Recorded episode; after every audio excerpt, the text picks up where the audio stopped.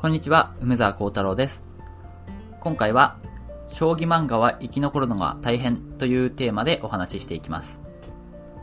と将棋を題材にした漫画ですね。私は結構大好きで、よく読んでいます。で、な、何冊かこう、買っている本とかもあるんですけども、あの、将棋漫画は結構連載を続けるのが大変なんですね。なんで、その話をしたいと思います。えっと、本当はですね、こう、将棋のですね、うんと、まあ、おすすめ漫画とかですね、そういう話をしようかなと思ったんですけど、まあ、その前にですね、ちょっと、そういう現状があるってことを知っておいてほしいな、あ、知ってもらいたいな、とことで、まあ、この音声を撮ってます。というのも、まあ、なんで私この話をしようかなと思ったかっていうと、私がこうずっと好きで読んでた漫画っていうのが2つですね、うんと、今年相次いで連載が終了して、最後の単行本が出て終わってしまったんですね。なんでちょっとそれがですね、ショックが大きい、大きかったです。で、その漫画っていうのが、えっと、一つが、今年の5月、5月に最終巻が出た、将棋飯っていう漫画ですね。将棋飯っていう漫画がありました。で、あとは、今年の8月に最終巻が出た、リボーンの騎士っていう漫画。こちら最終 7, 7巻までだったんですけど、これが最終巻を迎えました。ということで、将棋飯全6巻と、リボンの騎士全7巻。で、この2つすごく面白い漫画だったんですけど、終わったと。まあ、完結したと。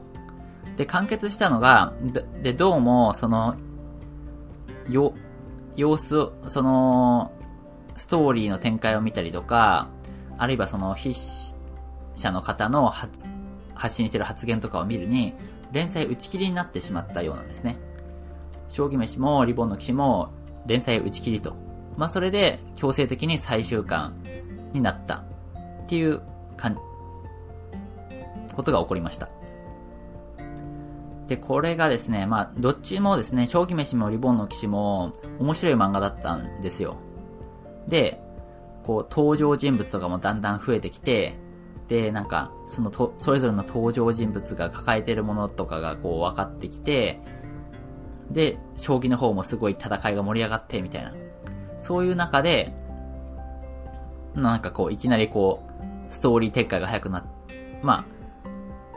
あ、たた、まあ早くなったりして終わってしまうと。ってことで、まあすごい残念でした。で、こういうことっていうのが将棋漫画だと、まあ、よく起こるんですね。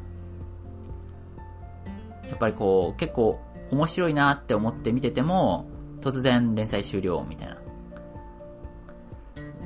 で、これが、だからその、さっき言ったり、で、将棋飯とリボーンの騎士は、それぞれ6巻、7巻出たんで、どちらもですね、どちらかというと、こう、検討して頑張った方です。で、本当に、うん、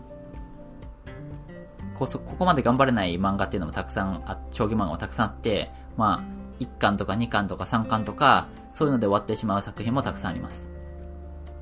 で、あの、少し、あ、2年か3年、3年前かな？に、3年前くらいに、藤井聡太さんの29連勝ブームっていうのがありました。29連勝で、藤井フィーバーがその時は巻き起こって、その、藤井聡太さんがこうデビューから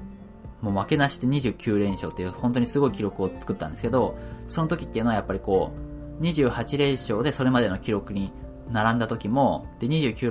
連勝で、こう、記録を更新した時も、もう、テレビとかでもすごい取り上げられて、普段将棋のこととかやらない、こう、昼間のワイドショーとか夜のニュース番組とかでも、ずっと将棋の話題を取り上げ上げてるみたいな、ものすごいフィーバーが巻き起こりました。で、この時やっぱすごい将棋の熱が世間的にも高まったんですね。で、その時に、将棋漫画っていうのがこう結構たくさん連載開始されました。で、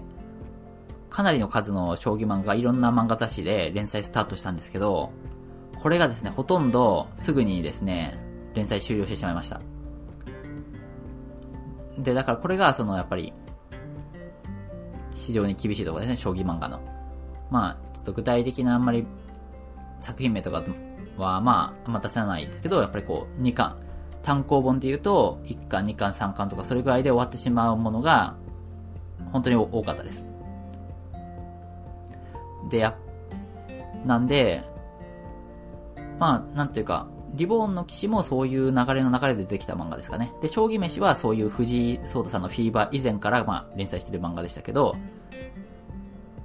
うん、まあ、で、そういう風に、まあ、その、藤井フィーバーのあたり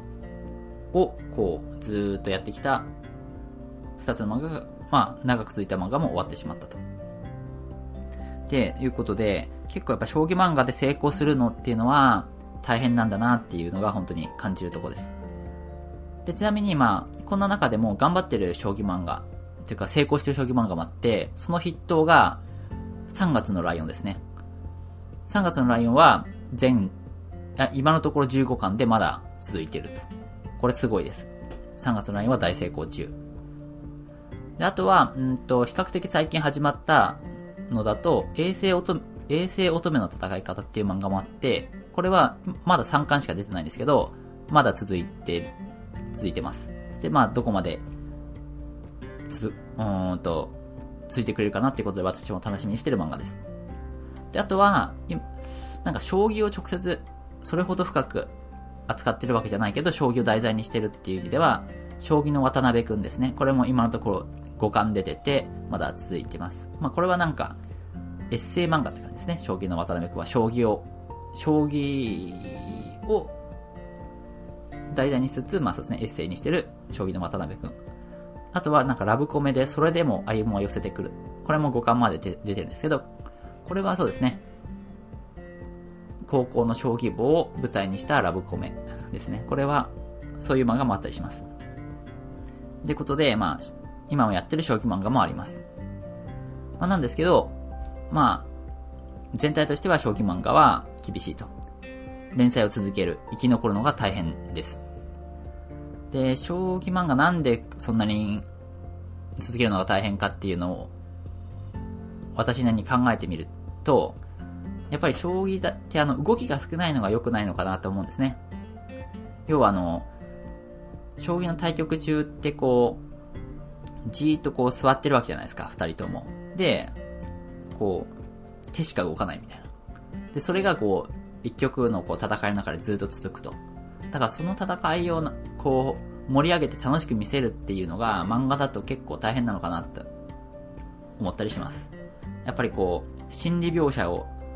こう頑張って書いたりとか、まあいろんなこう万事の状況いろんな状況になんか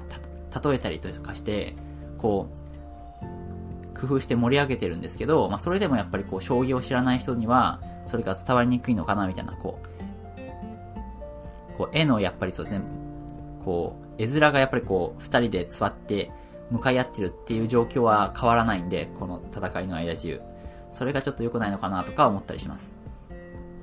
まあ、なんで将棋漫画はどれも、その、対局のシーンだけじゃなくて、この、人間ドラ、人間ドラマとかそういうのを、でもやっぱりこう、盛り上げていくんですけど、それでも、うん、なんですかね、将棋の魅力が伝わらないというか、ま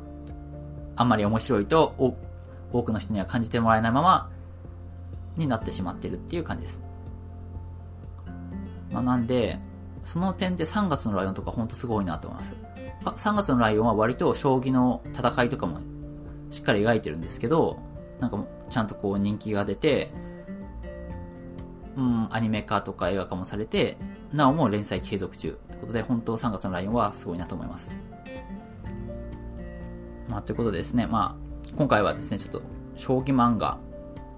で生き残るのは大変ということで、ちょっとその、連載が